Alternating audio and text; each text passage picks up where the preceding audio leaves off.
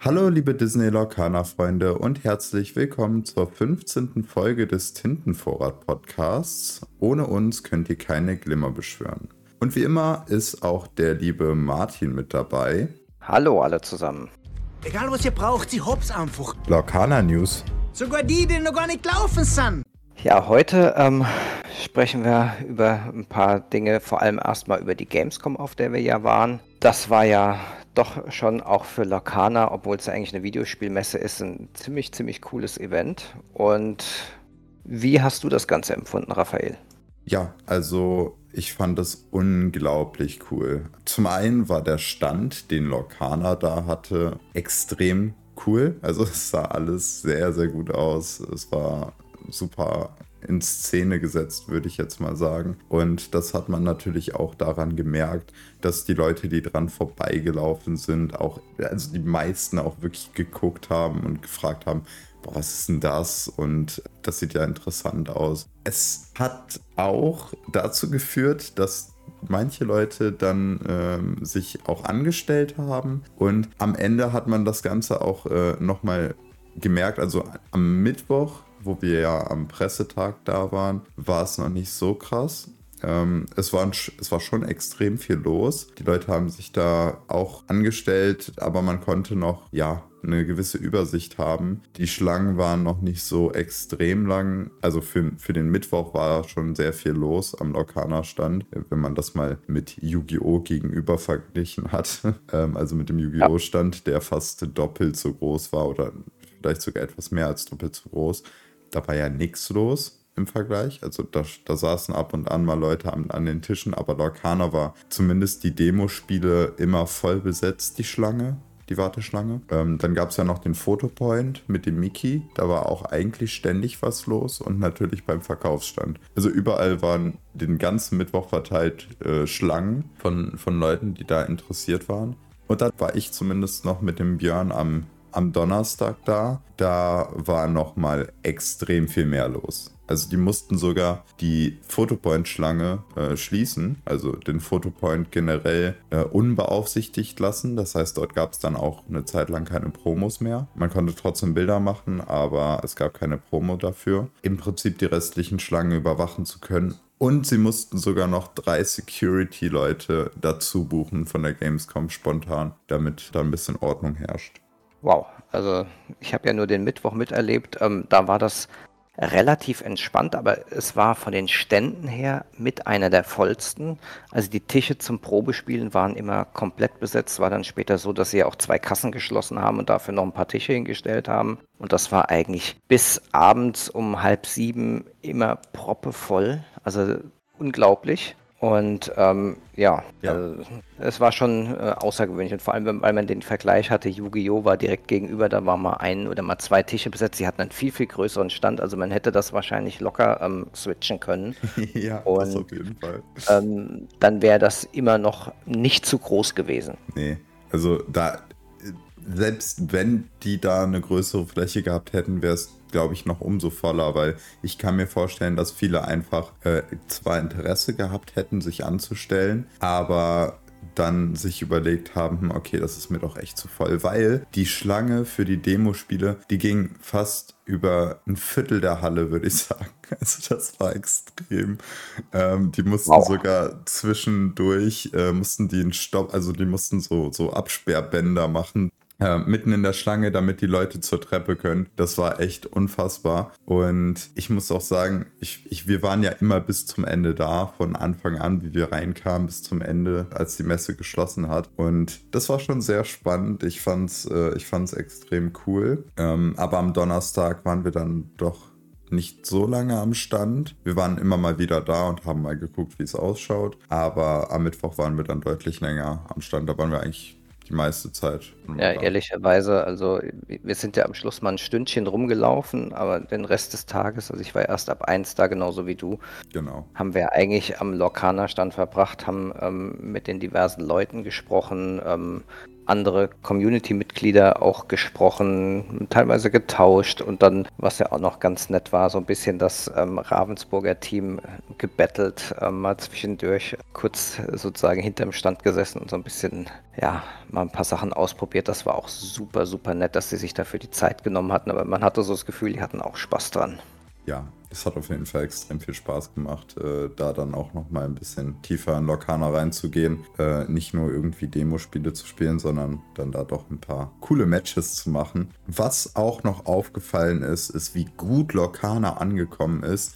Nicht nur natürlich jetzt äh, durch diese paar Matches gegen die Teammitglieder, sondern auch beim ja, Publikum. Also die Leute, die vielleicht äh, schon natürlich über Lokana Bescheid wissen, aber auch die Leute, die ja vielleicht noch nie über Lokana ja gestolpert sind, aber halt eben auf der Gamescom. Und das, was ich gehört habe, ist, es gab wirklich niemanden, der irgendwie gesagt hat, ist okay, mag ich jetzt so nicht sondern das Spiel ist überall gut angekommen. Jeder hatte Spaß daran. Vielleicht ein bisschen weniger als bei anderen TCGs, bei manchen, weil die dann doch mehr äh, in dieser tiefen Strategie von Magic oder so sind. Die sagen dann, okay, ja, geiles Spiel, aber da fehlt noch ein bisschen Tiefe, dann bin ich auch extrem hooked. Ja, ja, aber die Tiefe wird ja mit den nächsten Sets kommen. Also, genau. Na, wir wissen ja leider noch nicht, was da kommt, aber so, was man so geteased bekommt, das ist jetzt das erste Set, sagt ja auch Ravensburger ganz klar. Und und die nächsten Sets gehen dann natürlich nochmal deutlich mehr in die Tiefe. Jetzt haben wir ja, wenn man das so schaut, relativ viele Vanilla-Charaktere, relativ Basisfunktionen, was ja auch wichtig ist, um so ein Spiel zu etablieren. Aber die komplexeren Interaktionen, und es gibt ja schon genug Interaktionen, die ähm, wirklich nicht schlecht sind, das wird dann alles noch kommen. Also ich bin mal super gespannt. Ich denke, ähm, nächstes Jahr im Februar ist ja dann Set 3 am Start, dann wird das auch so sein, dass auch diese Spieler sagen, wow, das ist was, weil es ist jetzt schon sehr komplex für so ein, ein Set nur, finde ich. Mhm. Und was mir halt aufgefallen ist, es ist ja, finde ich zumindest, sehr balanced. Also es gibt jetzt, ja, es gibt Decks, die sind stark oder die sind dominant, zum Beispiel sowas wie das Amethyst ähm, Rubin Kontrolldeck, weil es halt ja halt auch äh, zu langen Spielen führt, aber es gibt jetzt nichts, wo man sagt, das ist unschlagbar, das ist das Deck, das man spielen muss, weil alles andere ist, sag ich mal, nur B-Tier und das ist S-Tier, sondern es gibt extrem viele Strategien. Das haben wir auch gemerkt, als wir jetzt mal unsere Sachen gegeneinander gespielt haben. Ja, also da gibt es richtig viel zu entdecken.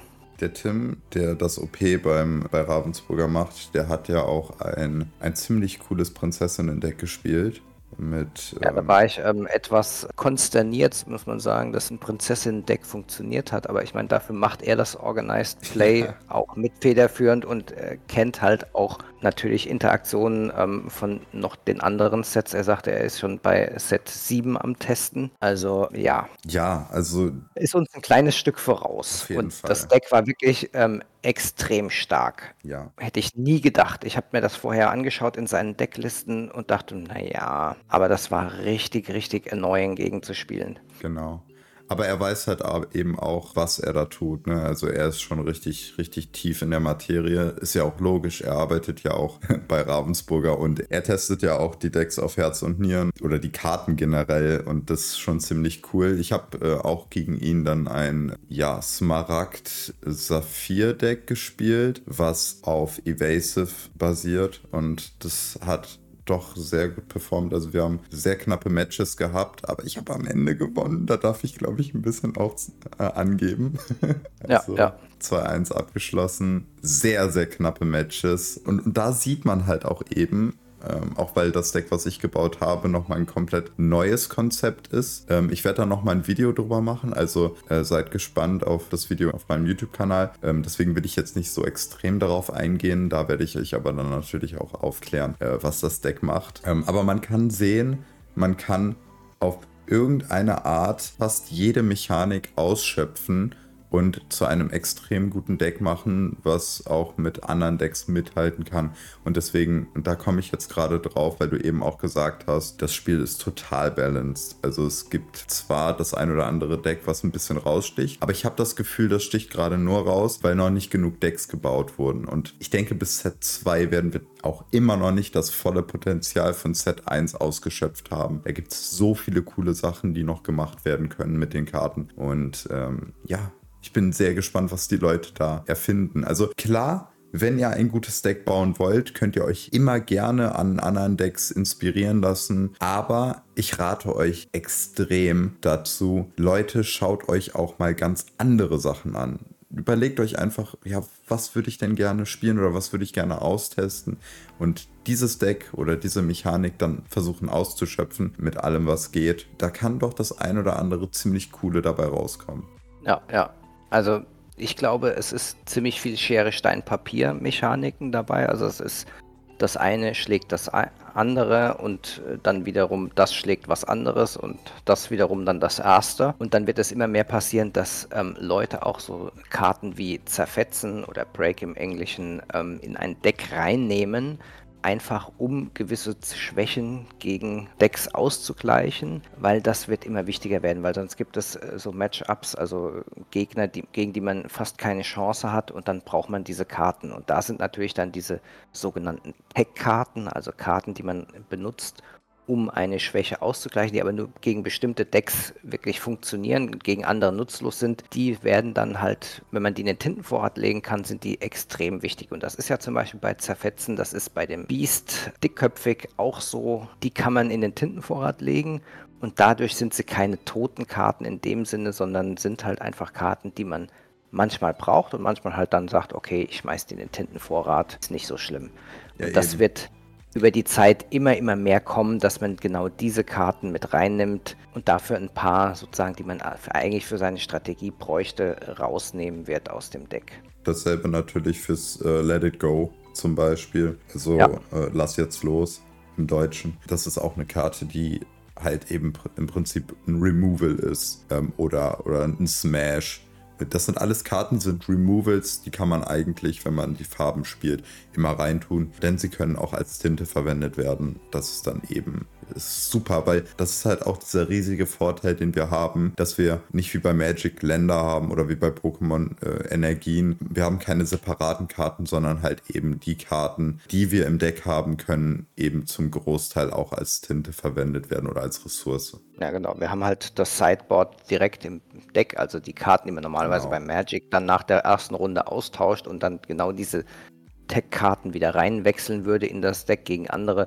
Das ist schon von vornherein alles mit inkludiert und man muss halt dann seine Strategie, wie man am Anfang die Handkarten ähm, wieder zurückgibt, ähm, anpassen und was man in den Tintenvorrat legt. Das ist dann, glaube ich, gibt dem ganzen Spiel nochmal eine super strategische Tiefe, weil wer das dann wirklich gut kann, der wird einen riesen, riesen Vorteil haben. Auf jeden Fall, ja, das stimmt schon. Ja, auf der Gamescom gab es dann ja dann noch die Promokarte, die Goofy, Musketierkarte mit einem speziellen unten äh, Symbol. Anstatt das Seltenheitssymbol steht da ja dann Gamescom 2023, beziehungsweise dann dieses ja, kleine Zeichen von der Gamescom mit der Jahreszahl nebendran. Mhm. Das war ja auch ähm, spannend sozusagen. Man hat dann gesehen, direkt neben dem Stand wurden die Dinger dann für irgendwas zwischen 50 und 100 Euro wieder direkt vertickert, was ich jetzt irgendwie ein bisschen schade finde, aber ist halt irgendwie in der Natur eines Sammelkartenspiels. Ja, vor allem in der Größe. Wir kennen das ja auch aus anderen Sammelkartenspielen, wenn etwas extrem selten ist oder sehr begehrt, dann wird es halt eben für höhere Preise verkauft. Ich finde das nicht so gut.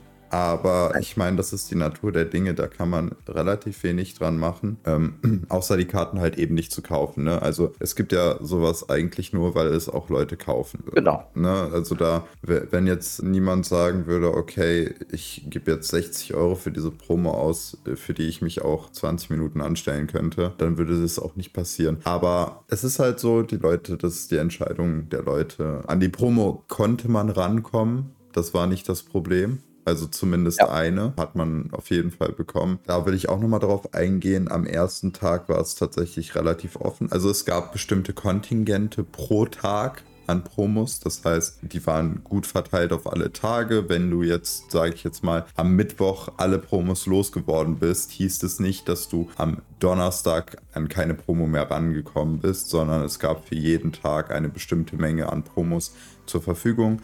Und da am Mittwoch nicht so viel los war, weil das Pressetag war, gab es für jeden im Prinzip maximal drei Promos. Man konnte einmal ein Produkt kaufen für egal wie viel. Äh, man konnte ein Foto machen am Fotopoint, da gab es auch eine Promo und man konnte ein Demospiel spielen, da gab es auch eine Promo. Und am Donnerstag wurde das Ganze dann ein bisschen verändert, weil halt eben die Masse an, den, an Leuten, die da waren, und das hat man wirklich gespürt, einfach anders war. Also da gab es dann pro Person nur noch eine Promo und man konnte sich dafür halt eben entweder an einem Demo Spiel anstellen oder in der Zeit, wo es noch möglich war, weil die Schlange noch offen war, am Fotopoint. Die wurde auch zwischenzeitlich auch wieder geöffnet und geschlossen und geöffnet und geschlossen, je nachdem, wie es halt gerade gepasst hat, auch mit den äh, Promotoren, ähm, also die Leute, die da aufgepasst haben, wie es halt eben gerade ging. Da gab es halt also eben auch am Fotopoint ab und an mal eine Promo oder aber am Verkaufsstand und da gab es dann den Clou, dass die Ravensburger Mitarbeiter gesagt haben, okay, die Leute kommen jetzt wirklich hier an, kaufen vielleicht einen Booster und gehen dann wieder mit der Promo. Äh, das ist auch nicht die Idee dahinter, sondern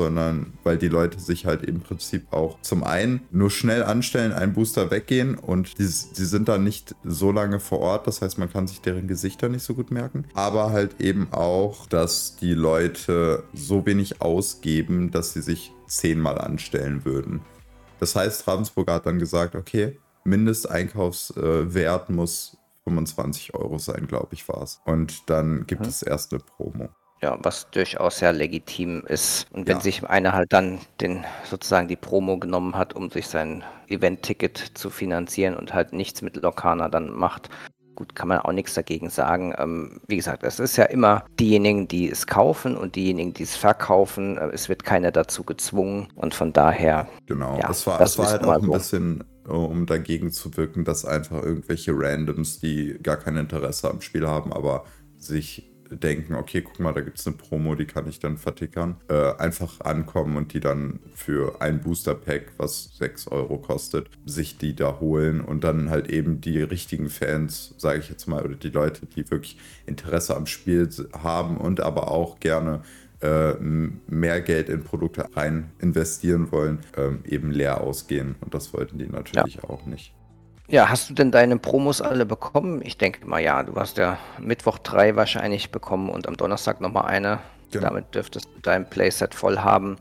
Bei der Gelegenheit wollte ich nochmal auf eine Aktion hinweisen, die wir vom Discord-Server haben. Ähm, es gab ja auch die Promokarte bei der GenCon, die Mickey-Promokarte mhm. mit dem auch, also Mickey Musketier. Wir haben dort ähm, mit dem amerikanischen Server ja ähm, sozusagen eine Aktion angefangen, ähm, dass wir eins zu eins tauschen sozusagen ohne Gebühr, außer halt was an Versandkosten anfällt. Die Registrierung dafür geht über den Discord, da gibt es einen eigenen Channel in dem Verkaufsunterkategorie. Und Registrierung wird noch gehen bis insgesamt eine Woche nach der Gamescom. Und dann schicken wir die Informationen raus, wohin die Karten geschickt werden. Und dann wird diese Tauschaktion stattfinden. Zum aktuellen Zeitpunkt sind in Amerika ungefähr 100 Leute registriert, bei uns sind es jetzt 70 Wobei wir da ein bisschen Puffer haben, weil einige auch gerne mehrere Karten tauschen würden. Von daher ähm, wird das wahrscheinlich so sein, dass jeder, der sich da anmeldet, wenn jetzt nicht noch 100 kommen, ähm, auch eine zum Tauschen haben wird.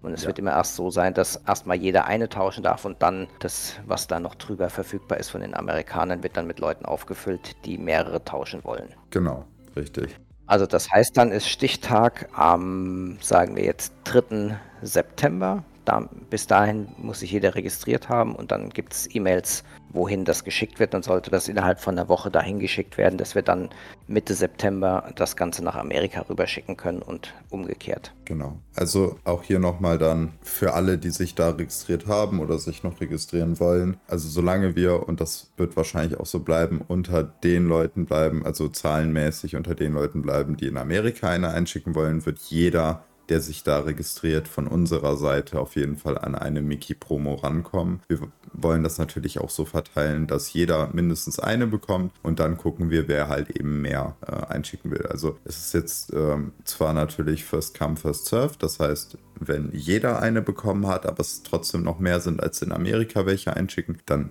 geht man natürlich leer aus, aber das wird, denke ich mal, nicht passieren. Jeder, der sich hier registriert, sollte irgendwie an eine rankommen. Und ja, dann schauen wir mal, wie das abläuft. Wahrscheinlich werde ich die ganzen Karten einsammeln ähm, und die dann wahrscheinlich zu dir rüberschicken, ne Martin? Jo, genau so machen wir das. Und dann tauscht Martin die Sachen einmal mit dem Medina von Lorcana HQ aus und dann schicken wir die Karten, kontrollieren wir die Karten natürlich auch nochmal und schicken sie euch dann wieder zurück. Am besten gleich einen Rückumschlag hinzufügen zu der Karte, die ihr uns schickt. Dann ist das Porto richtig und dann passt das auch direkt. Und dann schicken wir das einfach zurück. Dann muss ich keine Adressen schreiben, weil das wird auch bei 100 Leuten sonst echt Aufwand. Und ich rechne mal damit, dass wir als Kosten so etwa zwei bis drei Euro pro Person auf uns zukommen. Also für Versand, das sind 50 bis 60 Euro plus dann nochmal in der Regel wird nochmal Tax fällig, also Steuer. Das sind auch nochmal so viel, dass wir da irgendwie auf 100 bis 150 Euro Kosten sind. Deswegen wahrscheinlich zwei Euro pro Person.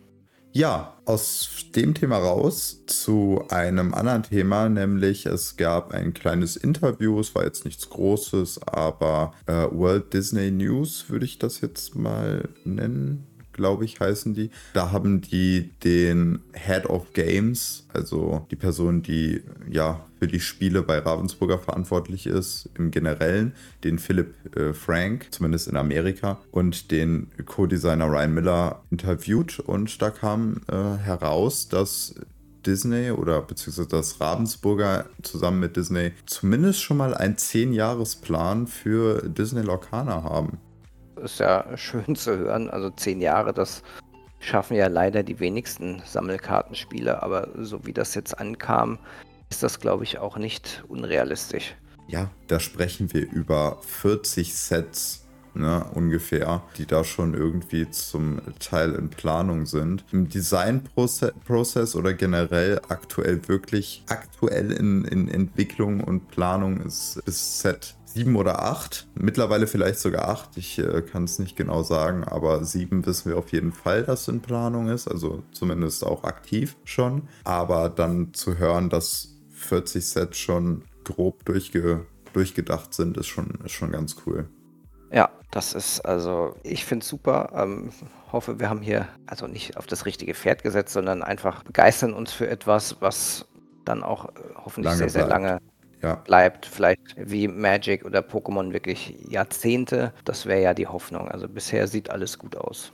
Ja, es wurde auch im Interview gesagt, dass äh, sie schon vorhaben, dass sich äh, Lorcana so etabliert. Aber ich meine, das ist ja auch logisch, äh, dass Lorcana sich so äh, stark etabliert, dass sie zwischen den ähm, drei oder vier großen Games, die wir jetzt schon äh, jahrelang auf dem Schirm haben, sich äh, eingliedert. Ja. Ist ja auch logisch. Ja. Das wäre zumindest zu hoffen, ne?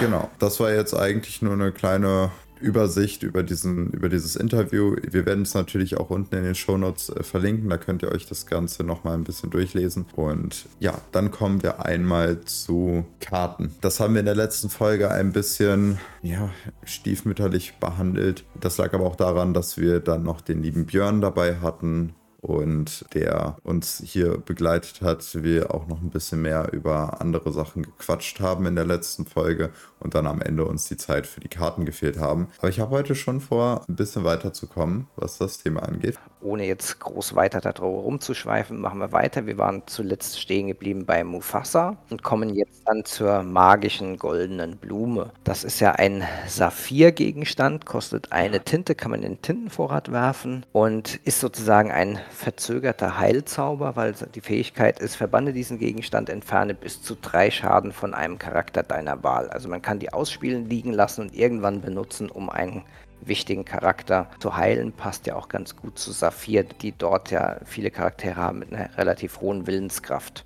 Auf jeden Fall. Also eine ziemlich gute Karte. Sie ist tintbar und kostet auch nur eine Ressource. Und man kann halt eben im Prinzip verzögert dann irgendwann im Late Game oder im Mid Game sage ich jetzt mal einfach, nachdem man sie gespielt hat, irgendwann in einem Zug nutzen, nach Belieben, was doch sehr stark ist. Und drei Schaden zu entfernen, kann ähm, im späteren Verlauf spielentscheidend sein. Also wenn man da jetzt irgendwie weiß ich nicht, sich ein gutes Board mit einer Moana aufgebaut hat und im nächsten Zug ist sie voraussichtlich weg, ähm, dann kann man sie heilen und dann sind, ähm, würde ich mal die Verbindung äh, setzen, dass eine Ressource für fünf oder sechs Lore hinhalten kann. Also magische goldene Blume kostet eine Ressource und Moana kann im Prinzip äh, dann zum einen Questen gehen, also erkunden gehen für drei Legenden und aber auch die Prinzessinnen auf dem Feld wieder bereit machen, worum es dann um viel mehr Lore gehen kann. Und da kann ein Zug mehr für Moana doch spielentscheidend sein. Auch nur ein Beispiel, es gibt noch etliche andere Beispiele, in denen diese Karte extrem gut sein kann.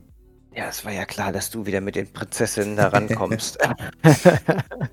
Gehen wir weiter, dann ist der Simba der rechtmäßige Thronfolger, eine ähm, Stahlkarte, fünf Tinten, nicht tintbar, drei Angriff, ähm, fünf Willenskraft und zwei Legendenpunkte. Und seine Fähigkeit ist, ich weiß, was meine Pflicht ist. Jedes Mal, wenn dieser Charakter in einem Zug durch eine Herausforderung einen anderen Charakter verbannt, sammelst du eine Legende. Das ist cool. Ja, ist, ähm, das ist ein kleiner Aladdin. Ja, aber er klaut es ja nicht. Er ist auch nicht tintbar. Also genau, ich weiß genau. nicht, ob er ähm, damit am Schluss es schafft, in Deck zu kommen. Ist nicht schlecht, aber ich glaube insgesamt, entweder fehlt ihm ein bisschen was an Punkten für seinen also Status oder ich weiß es nicht. Also ich bin nicht so überzeugt von der Karte. Ist ein schönes Artwork, aber ich Ja. glaube, der wird nicht häufig gespielt. Finde ich auch jetzt nicht unbedingt die beste Karte. Ich kann mir vorstellen, dass es vielleicht wichtig wird, wenn man dann ein Deck darum baut, also mit dem Aladdin zum Beispiel, dem Gegner Legenden zu klauen und aber auch selber ja so eine Art Ramp-Effekt bei seinen eigenen Legenden be zu bekommen. Also dafür ist er ganz gut. Das macht der Aladdin ja auch. Deswegen meinte ich äh, kleiner Aladdin, auch wenn es nicht ganz zutrifft, weil er im Prinzip nichts klaut. Aber mal schauen, wie auch bei vielen weiteren Karten, schauen wir uns äh, da mal den Verlauf an. Und Genau. ja, Ist wahrscheinlich für ein ähm, Sealed oder ein Draft ganz spannend, weil da könnte die Karte schon so gut sein, dass man sie spielt. also in meinem, in meinem letzten äh, Sealed habe ich sie auch gespielt. Ist ganz gut, um den Gegner dann nochmal ein klein wenig zurückzuhauen. Äh, zumindest im Late Game kann ja ein, eine Legende spielentscheidend sein. Als nächstes haben wir noch eine Aktion, nämlich Durchwühlen. Das äh, ist eine Stahlkarte, die zwei Ressourcen kostet und tintbar ist. Und die Fähigkeit sagt, ziehe zwei Karten, wähle danach zwei Karten aus deiner Hand und wirf sie ab. Ja, also meiner Meinung nach Ist ganz, Effekt. ist ganz, ist ganz nett, ja. Man kann seine Hand ein wenig sauber machen, also ein bisschen ähm, austauschen gegen vielleicht Karten, die man besser braucht. Also es hat auch keinen riesigen Nachteil, weil man nicht unbedingt aus den Karten, ähm, die man gezogen hat, eine abwerfen muss, sondern man kann sich die ganze Hand anschauen und dann davon äh, zwei Karten auswählen, die man abwirft. Also ich glaube, das ist eine Karte, die wird wichtig sein, vor allem für Decks, die eine spezifische Strategie verfolgen, dass man halt seine Karten filtern möchte. Da wird das richtig gut sein, dass so wie der kleine Simba für eine Tinte in Stahl, der auch eine aufzieht, eine abwirft oder die Nase weiß, diese Effekte sind in Stahl ja relativ prominent und glaube ich dann für so Decks, die auf spezielle Kombinationen aus sind, extrem wichtig. Auch wenn sie einem erstmal Tempo klauen, aber sie helfen einem halt die Karten zu finden, die man unbedingt braucht, um das Spiel für sich zu entscheiden. Ja, Von ich- daher sehr gut. Ich würde nochmal sagen, wir sagen vielleicht noch die Kartennummern zu den Karten, die wir besprechen. Das hilft vielleicht dem einen oder anderen auch nochmal die Karte besser zu finden. Ähm, die magische goldene Blume hat die Kartennummer 169 und das Durchwühlen hat die Kartennummer 199. Genau. Genau. Und der Simba hatte die 190. Ja. Und als nächstes haben wir den lieben Mr. Smee. Das ist eine Bernsteinkarte. Drei Tinten, tintbar, zwei Stärke, fünf Willenskraft, ein Legendenpunkt, ist ein Vanilla-Charakter, also hat sonst keine weitere Fähigkeit. Solide Stats für ein ähm, nicht constructed ähm, Deck, also wo man nicht sich selbst Decks erstellt, sondern sowas wie Draft oder Sealed, wo man aus einem nur einem beschränkten Pool ziehen kann. Ansonsten ist das, glaube ich, eine Karte, die man nicht so unbedingt spielen würde. Vielleicht mal irgendwann in einem Piratendeck, aber ansonsten eine solide Vanilla-Karte. Ja, genau. Genauso wie der Pumba. der als nächstes kommt. Mr. Smee hat übrigens die Kartennummer 15. Und im Vergleich zu Mr. Smee haben wir dann noch den Pumba. Der kostet vier Tinten, ist tintbar. Der Mr. Smee kostete drei Tinten und ist auch tintbar. Haben auch, dafür hat der Pumba aber auch eine Stärke mehr mit drei und dieselbe Willenskraft mit fünf. Ist auch eine Vanilla-Karte, hat auch eine Legende, die er suchen kann. Und ja, das ist der Pumba freundliches Warzenschwein, die Nummer 17. Genau. Ähm, der Pumba ist ja im Prinzip ein bisschen schwächer als der Hasmi, weil er nur eine Stärke für ähm, eine Tinte mehr gewinnt. Ist für einen Draft, wie gesagt, auch eine solide Karte, aber jetzt nichts Überwältigendes. Das ja. nächste ist aber ähm, durchaus deutlich spannender. Das ist die Kartennummer 31, vier Tinten, tintbar in Bernstein. Du hast mich vergessen und ist im Prinzip ein ganz einfacher Effekt. Alle gegnerischen Mitspielenden werfen je zwei Karten aus ihrer Hand ab. Ja, wenn ich das die Karte reinpacken richtig. kann, packe ich die Karte rein. Muss ich jetzt ja. bei meinem Deckbau sagen. Da kann man immer natürlich gucken, wie oft man sie reinpackt, aber es ist eine solide Karte. Man kann sie in den Tintenvorrat reinschmeißen, wenn man sie nicht braucht. Aber dem Gegner zwei Karten klauen, das ist extrem stark. Also nicht so stark gegen Amethyst, wobei das auch ziemlich gut ist aber sie haben halt Card Draw extrem viel. Aber gegen die anderen Decks, die keine Amethyst spielen, die sowieso Probleme mit dem Nachziehen haben, extrem gut. Ja, also das kann den Gegner wirklich total abnerven. Ähm, das habe ich auch gemerkt. Ich hatte die gespielt und das war jedes Mal, dass der Gegner sagte, äh, wie jetzt? Nee, das ist ja doof. Mhm. Na, funktioniert auch, wenn der Gegner nur eine Karte auf der Hand hat, dann ist ein 1 für 1 ähm, Tausch an Karten, aber ist natürlich besser, wenn er zwei oder mehr hat. Ja, genau. Also extrem gute Karte, kann man ansonsten nicht viel zu sagen. Ist, ist super. Ja, und als nächstes haben wir noch einen Dr. Facilier, äh, bemerkenswerter Gentleman. Der kostet drei Tinten, ist tintbar, hat eine Stärke von zwei und eine Willenskraft von vier ist äh, eine Amethyst-Karte und hat eine Legende, beziehungsweise kann für eine Legende erkunden gehen und hat aber auch noch eine Fähigkeit, nämlich, also ich finde die Stats sowieso schon okay. Solide. Solide. Ja. Aber der hat auch noch mal eine Fähigkeit, nämlich Träume werden wahr. Diese besagt, jedes Mal, wenn du ein Lied ausspielst, darfst du dir die obersten zwei Karten deines Decks anschauen, lege eine davon auf dein Deck und die andere unter dein Deck. Da kann ich mir doch schon ein paar coole Synergien mit gewissen Liedern ausdenken. Zum Beispiel sowas wie, ja, natürlich Friends on the Other Side, also Freunde aus dem Schattenreich. Der Dr. Facilia hat übrigens die Kartennummer 39. Ja, was man erwähnen muss, ist, dass der Effekt von, wenn man jetzt mit ihm singen würde, der Effekt von Freunde aus dem Schattenreich als erstes komplett abschließen wird und man dann erst schauen kann, was man nach oben legt und was man nach unten legt im Deck durch seinen Effekt. Genau. Das ist jetzt nicht so, dass man dann das erst sortieren kann und dann Karten aufzieht, sondern das funktioniert andersrum. Das ist wichtig zu wissen. Das ist eine Regelklarstellung. Genau, richtig. Äh, das macht meiner Meinung nach tatsächlich nicht so viel Sinn, die Regelung. Ravensburger wird sich was dabei gedacht haben, auf jeden Fall. Aber es wäre natürlich cooler gewesen, wenn äh, man mit Dr. Facilier Freunde aus dem Schattenreich singen könnte dann durch seine Fähigkeit die Karten sortieren und dann die Fähigkeit vom Schattenreich ausführen, damit man im Prinzip dann diese vorsortierten Karten ziehen kann. Es wird natürlich mehr Sinn machen, aber tatsächlich ist es andersrum. Also ihr singt Freunde aus dem Schattenreich äh, mit Dr. Facilier. Die Karte, also das Lied wird ausgespielt, ihr zieht zwei Karten und dann dürft ihr mit Dr. Facilier erst das Deck vorsortieren oder nachsortieren ja. in dem Fall. Genau. Die Königin ist dann die nächste Karte, auch eine Amethyst-Karte, fünf Tinten, tintbar, vier Stärke, fünf Willenskraft, einen Legendenpunkt und hat eine schöne Fähigkeit erschöpfen und man darf eine Karte dann ziehen. Ja.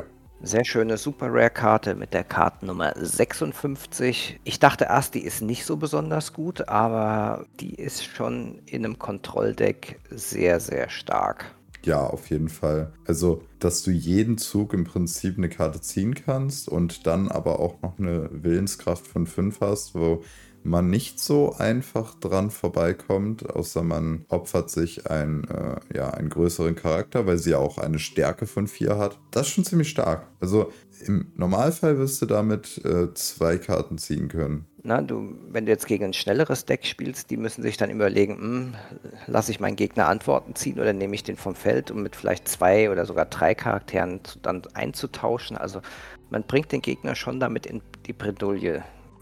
Selbst wenn man Karten aufzieht und nicht ähm, herausfordert. Ich finde das schon im Nachhinein eine ganz spannende Karte. Am Anfang dachte ich, die wäre Trash, aber ähm, die ist gut. Ja, und auch hier nochmal, ja, es ist wieder eine Aufziehkarte, es ist wieder eine Draw-Karte für Amethyst. Ich weiß noch nicht ganz, was ich davon halten soll, dass diese ganzen Karten nur in Amethyst oder großteils in Amethyst drin sind. Das Spiel ist gebalanced, gar keine Frage. Es funktioniert soweit noch. Aber ich finde, irgendwie hat es so einen komischen Beigeschmack, dass nur Amethyst so viel ziehen kann. Ja, das stimmt. Ja, wobei ähm, Bernstein ist auch relativ stark im Kartenziehen, hat halt eher charakterbasierte ähm, Aufziehkarten, so mhm. wie der ähm, Stitch Rockstar und die oh, ja. Rapunzel.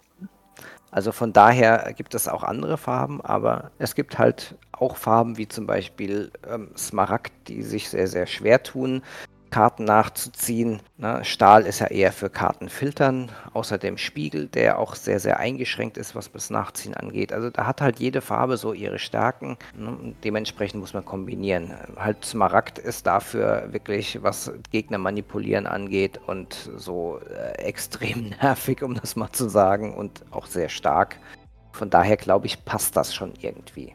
Ja, auf jeden Fall. Ja, als nächstes haben wir dann eine Ursula. Das ist, glaube ich, unsere einzige Ursula, oder? Ja, das ist die einzige Ursula. Das ist die einzige Ursula. Aber legendär. Ja, ist, genau, Legendary kostet sieben Tinten zum Ausspielen, ist nicht tintbar, hat die Kartennummer 59, hat eine Stärke von 2, eine Willenskraft von 8 und kann nach drei Legenden suchen. Und die Fähigkeit von ihr ist, das ist zu einfach. Wenn du diesen Charakter ausspielst, verlieren alle gegnerischen Mitspielenden je eine Legende. Du darfst für jede auf diese Weise verlorene Legende eine Karte ziehen. Auch wieder eine Aufziehkarte, die aber meiner Meinung nach extrem auf Multiplayer auslegt. Also ja. Multiplayer ist sie dann nochmal deutlich, deutlich stärker. Absolut. Also Im Multiplayer ist es, glaube ich, eine Must-Play-Karte, eine, die man auf jeden Fall reinnimmt ins Deck, wenn man Amethyst spielt, weil sie einen extrem nach vorne bringt, was jetzt Kartenziehen angeht. Selbst im Singleplayer, also gegen einen Gegner, ist sie aber wahrscheinlich trotzdem auch spielbar, aber nicht so eine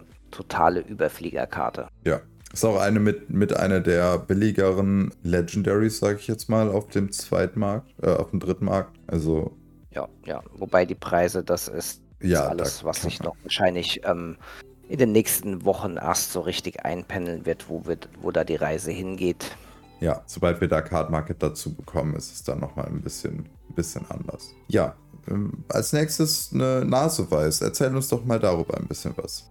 So, ich hatte hier noch Einfrieren bei mir auf dem Programm. Ähm, Achso, oh, sorry, Karte. ja. Einfrieren ist eine Amethyst-Aktion mit der Elsa im Artwork. Ähm, ganz einfache Karte, zwei Tinten kostet die, nicht tintbar und erschöpft einen gegnerischen Charakter meiner Wahl, wenn ich die ausspiele. Ja, ist die Fähigkeit von der Elsa, die wir im, äh, ja. in Amethyst haben. Ich finde das Ganze ein bisschen ähm, sehr teuer, muss ich sagen. Für zwei Tinten und nicht tintbar. Boah.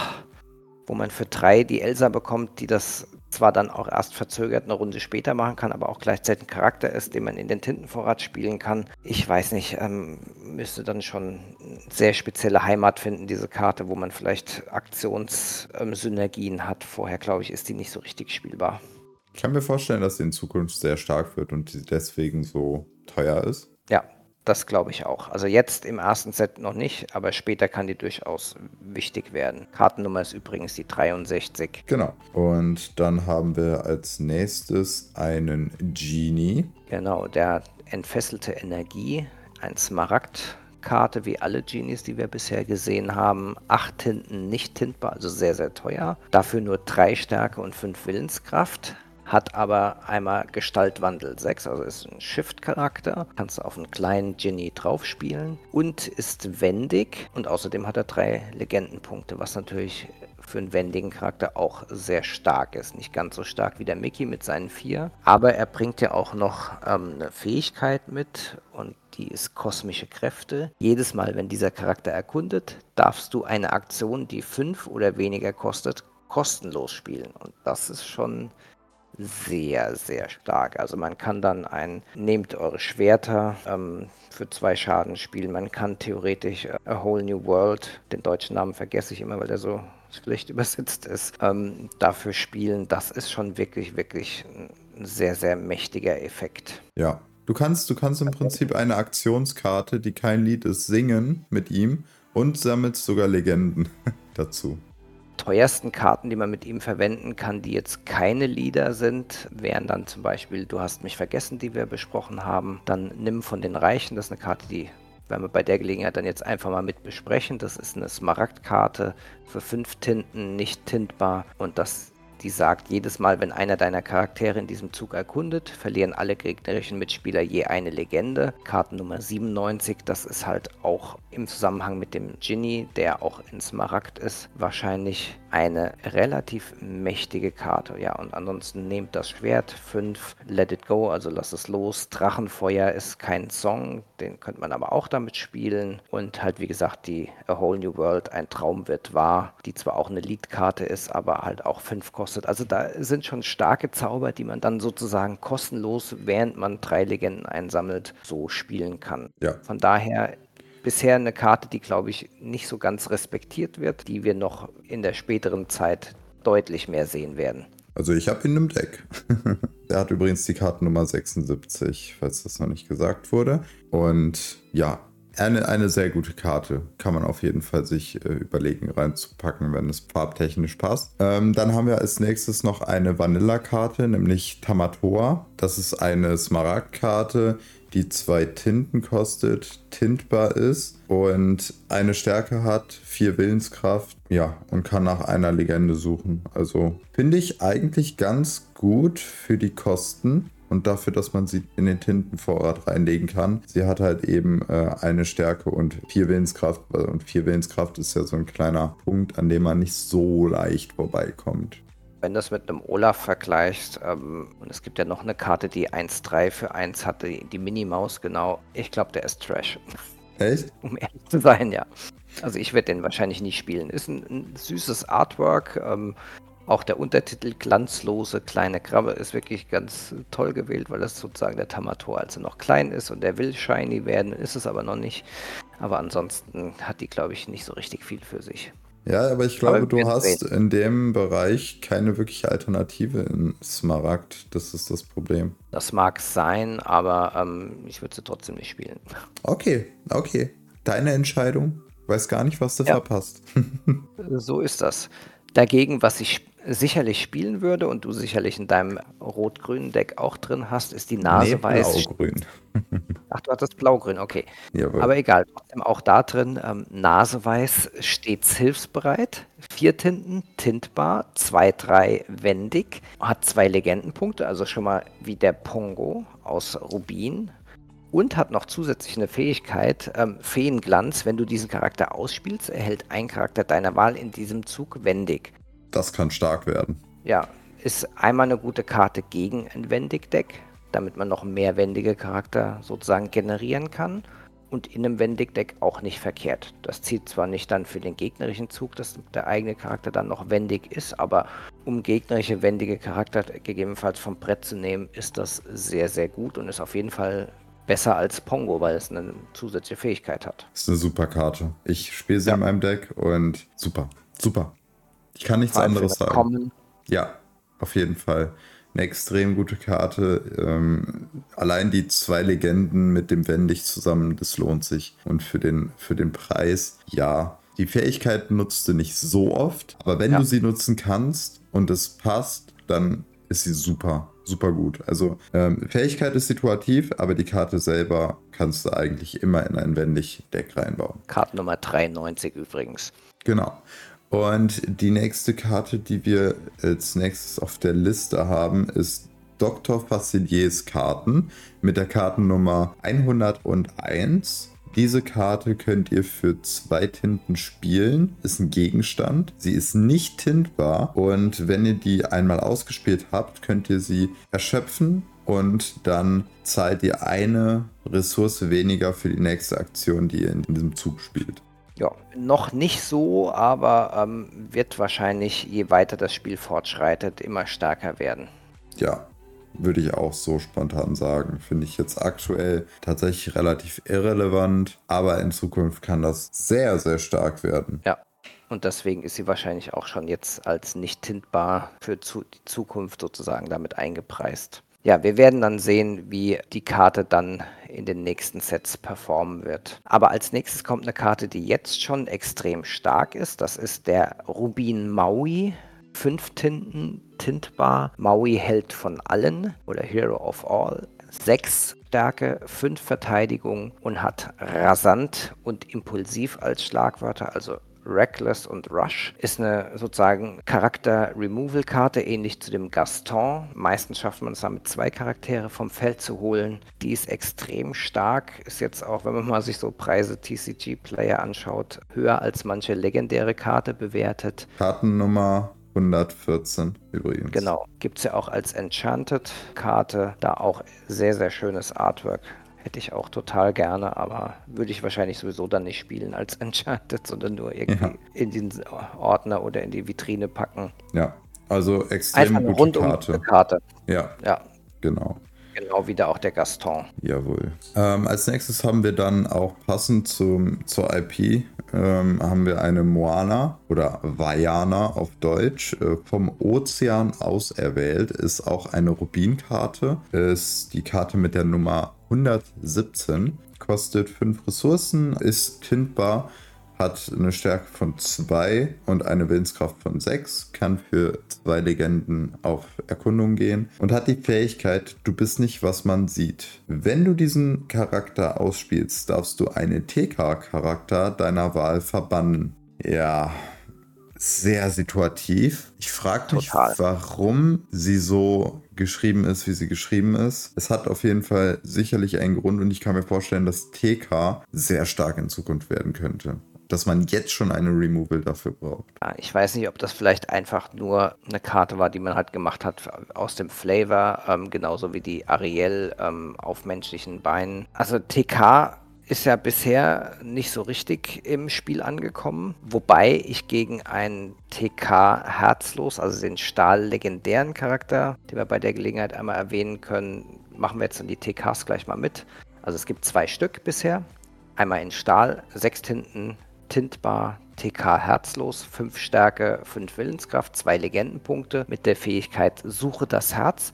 Jedes Mal, wenn dieser Charakter in deinem Zug durch eine Herausforderung von einem anderen Charakter verbannt wird, sammelst du zwei Legenden. Ja. Nervt extrem, muss man sagen. Wäre der nicht tintbar, wäre der nicht so stark, aber ansonsten ist er schon relativ gut. Also ich habe da gegen den Tim gespielt, äh, nee, gegen den Jakob und fand das richtig nervig, muss ich sagen. Sowas ist weil die Vajana natürlich sehr gut, weil du dann im Prinzip die Karte nicht durch eine Herausforderung entfernst, sondern halt eben durch eine Fähigkeit. Ja, aber ist halt die Frage, wird TK so dominant sein, dass man eine Tech-Karte, die man zwar in den Tintenvorrat legen kann, aber damit ein, eine andere Karte nicht ins Deck reinnehmen kann, dass man das spielt?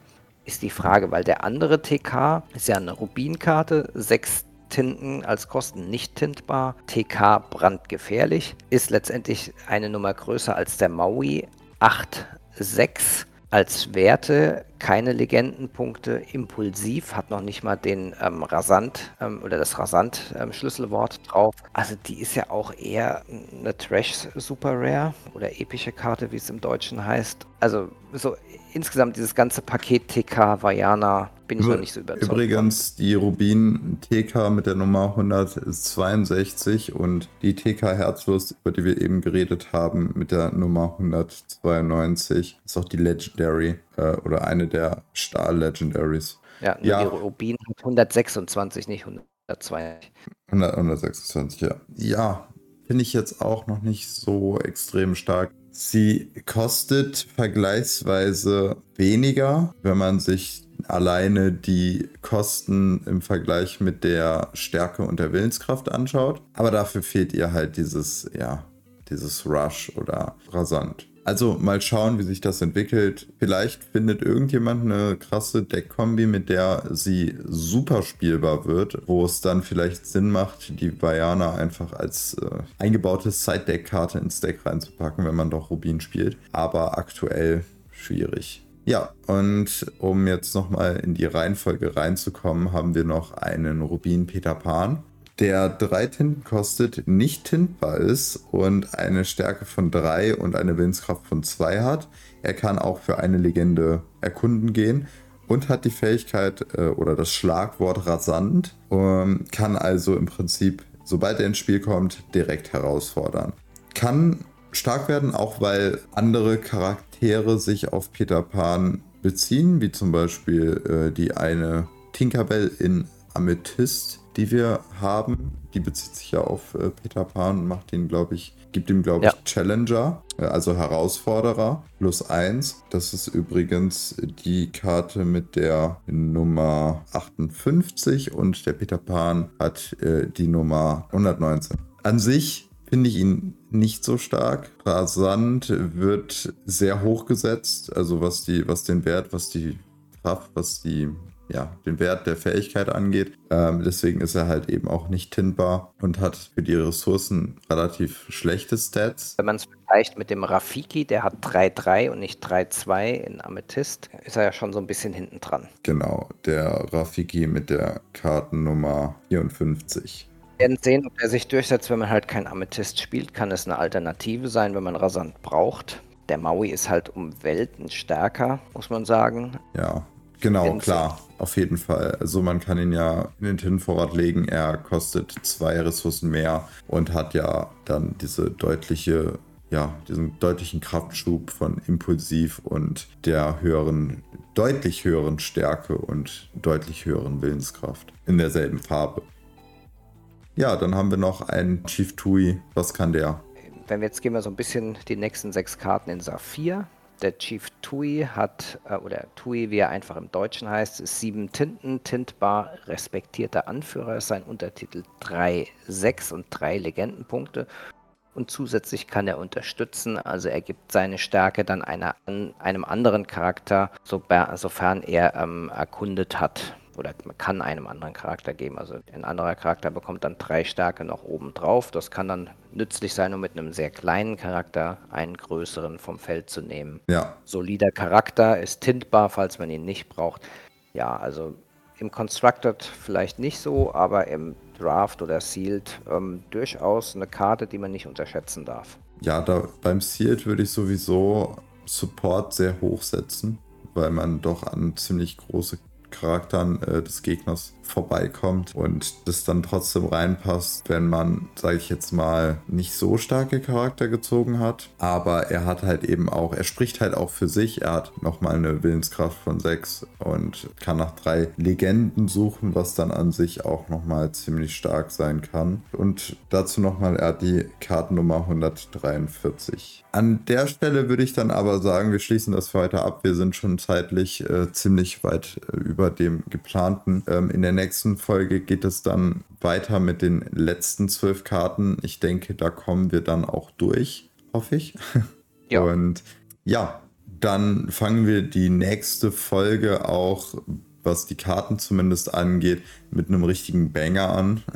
da könnt ihr euch auf jeden Fall drauf freuen. Das wird eine sehr gute Karte, die wir, ja. die wir dann besprechen. Und äh, dann würde ich sagen, hören wir uns bei der nächsten Folge oder in der nächsten Folge. Ich danke euch sehr herzlich dafür, dass ihr unserem Podcast zuhört. Wir bekommen mittlerweile immer mehr Zuschriften, auch äh, was Verbesserungsvorschläge angeht, aber auch Danksagungen. Wir haben die ein oder andere Person auf äh, der Gamescom kennenlernen dürfen, die unseren Podcast hört. Also alles in allem macht es alles extrem viel Spaß, da auch Leute zu haben, die uns gerne zuhören. Danke, danke, danke, danke für alles. Hört gerne auch unsere anderen Podcast-Folgen oder schaut gerne bei uns uns auf Social Media vorbei.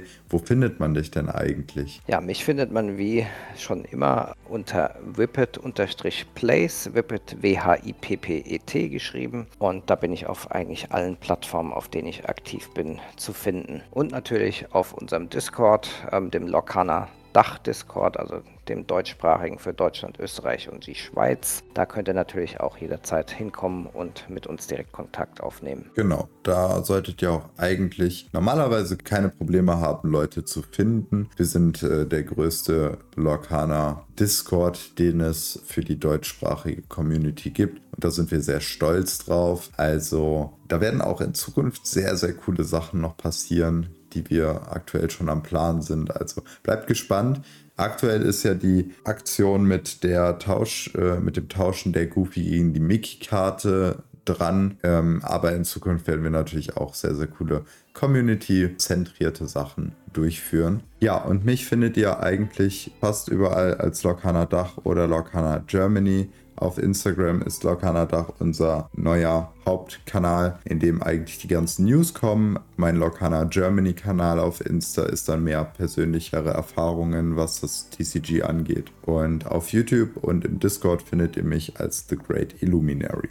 Ja, und damit würde ich dann sagen, ähm, haben wir es für heute. Und wir freuen uns natürlich, wenn wir euch beim nächsten Mal hier gesund und munter wiederhören. Dann sagen wir einfach bis nächsten Mittwoch. Ja. Viel Spaß beim Spielen, ähm, bei den ersten Events in euren Spielläden hoffentlich. Und wenn ihr niemanden bisher zum Spielen gefunden habt, dann schaut im Discord vorbei. Da gibt es einen Haufen Leute, sicherlich auch in eurer Gegend. Ja, und schickt uns natürlich auch gerne gerne, gerne Fotos oder Erfahrungsberichte über eure Spiele in den Local Game Stores. Gerne per Instagram halt eben entweder an Locana Germany oder Locana Dach oder dem Martin als Whippet Place entweder auf Insta oder auf Twitter zu.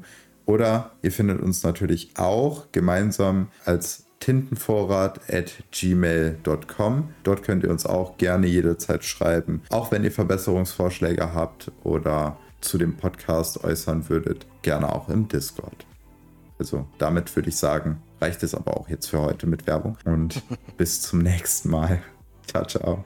Tschüss. Dann vielen Dank fürs Zuhören. Tintenvorrat ist ein inoffizieller Fernpodcast für Disney Locana und steht nicht im Zusammenhang mit der Walt Disney Company. Bis zum nächsten Mal.